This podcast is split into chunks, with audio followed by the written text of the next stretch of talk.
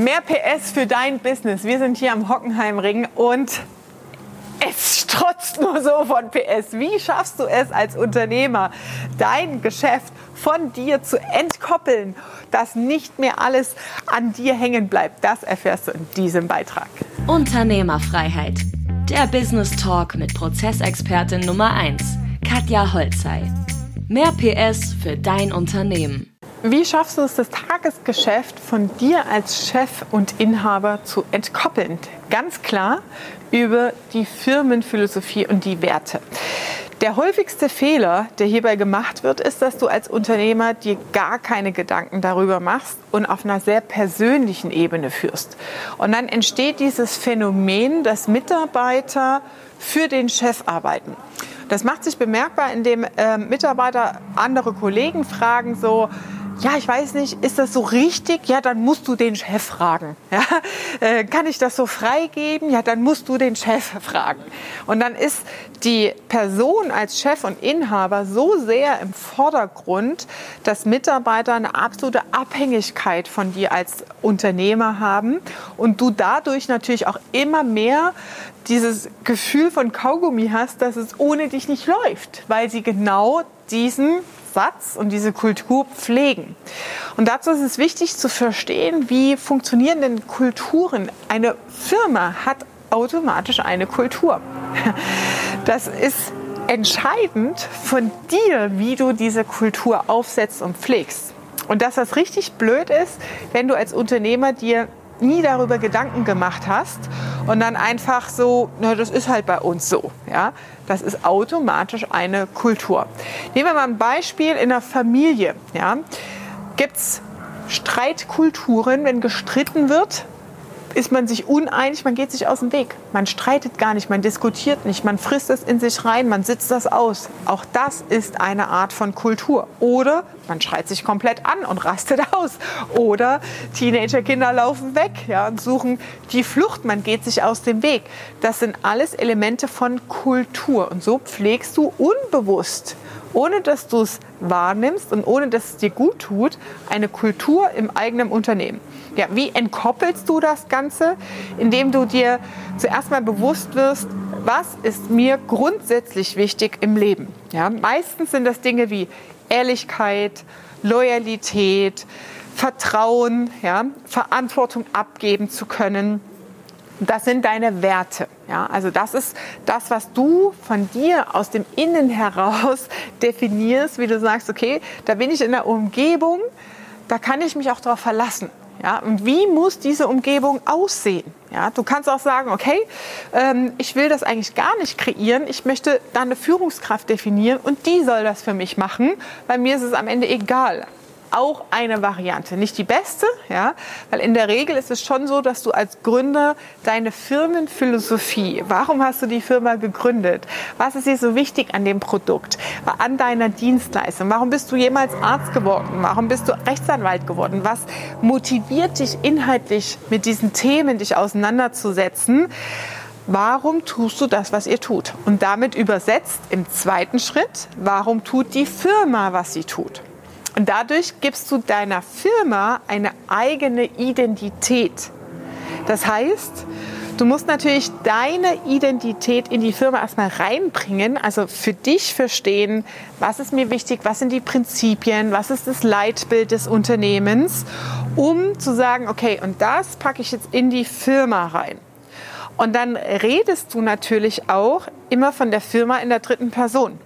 Das ist bei Kapitalgesellschaften deutlich einfacher, ja, weil ähm, wenn du eine GmbH hast, ja, dann ist es schon so, dass du aus, allein aus dem gesellschaftsrechtlichen Konstrukt beim Notar natürlich sagst, okay, ich trete, ich bin Vertreter der Kapitalgesellschaft und die hat eine eigene Identität, die nichts mit mir persönlich zu tun hat, weil ich handle als Geschäftsführer in Vertretung der Kapitalgesellschaft. Und dadurch entkoppelst du natürlich das Unternehmen von dir als Person. Das ist da sehr, sehr hilfreich. Das heißt, am schwierigsten ist es, wenn es Personengesellschaften sind, Solopreneure, Selbstständige und du eigentlich die Firma bist als Einzelunternehmen, als Einzelkaufmann. Ja?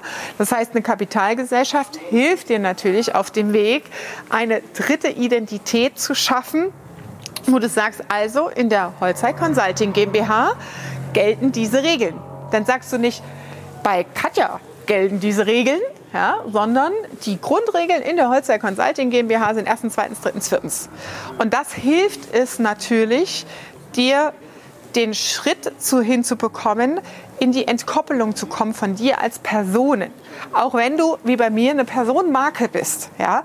Also Reinhold Wirth zum Beispiel ist auch der Namensgeber der Wirt AG. Ja?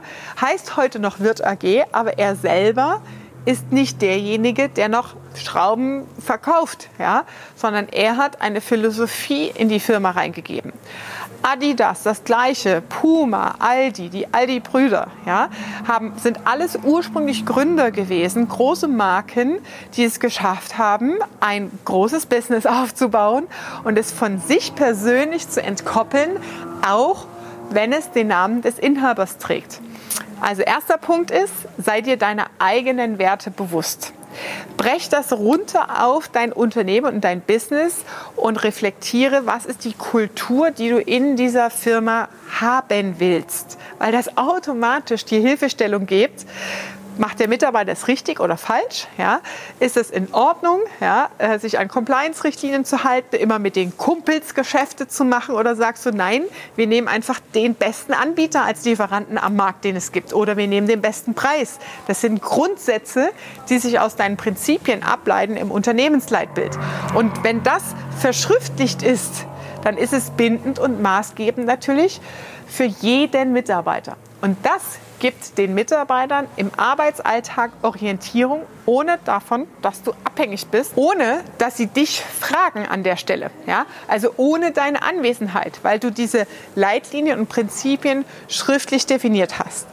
Das Exzellenz ist dann natürlich, wenn du das so in Einarbeitungsleitfäden und auch äh, Betriebsordnungen runtergeschrieben hast, dass es Bestandteil vom Arbeitsvertrag ist, dass es auch unterschrieben wurde, dass man es gelesen hat, dass man es ernst genommen hat. Und das gibt dem Ganzen nochmal mehr Formalität und Charakter, der auch wieder entkoppelt von dir als Person ist. Weil das Schlimmste, was wir machen in der Führungssituation, ist, wenn es so Bauchgefühl ja? Und wenn Mitarbeiter sagen, so, ja, es kommt auf die Stimmung vom Chef an. Ja? Und bei dir stapeln sich dadurch die Aufgaben. Ja? Das heißt, wenn du es nicht schaffst, das Tagesgeschäft von dir zu entkoppeln, dann wirst du selbst zum Flaschenhals. Und diese Reihenfolge ist sehr, sehr wichtig für dich. Wenn du sagst, okay, ich will das unterbrechen, ich will das entkoppeln, dann musst du diese Schrittfolge einhalten, dass du es schaffst, das Business von dir zu lösen. Wenn du Fragen dazu hast und sagst, hey Katja, krass, das macht schon Sinn für mich, aber ich weiß jetzt nicht, wie soll ich das machen, dann schreib mir doch bitte gerne in die Kommentare oder an mail.katjaholzheim.com eine kurze Nachricht, dass ich nochmal tiefer drauf eingehen kann und deine individuelle Fragestellung beantworten kann. Was ist das Ergebnis des Ganzen? Deine Mitarbeiter können sich an den richtigen Leitplanken orientieren und ihre Entscheidungskompetenz selbst wirken lassen. Das heißt, wenn sie im Tagesgeschäft Entscheidungen treffen müssen, dann sind sie in der Lage, es ohne dich zu tun, weil die Leitlinien und Richtlinien es entsprechend vorgeben.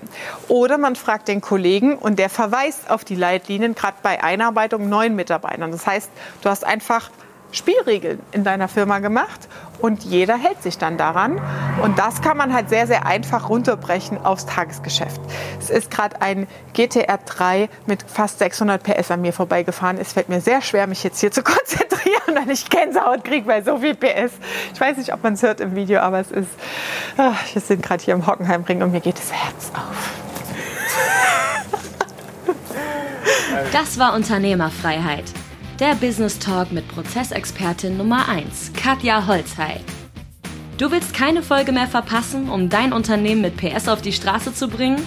Dann abonniere jetzt den Podcast und folge Katja auf Instagram.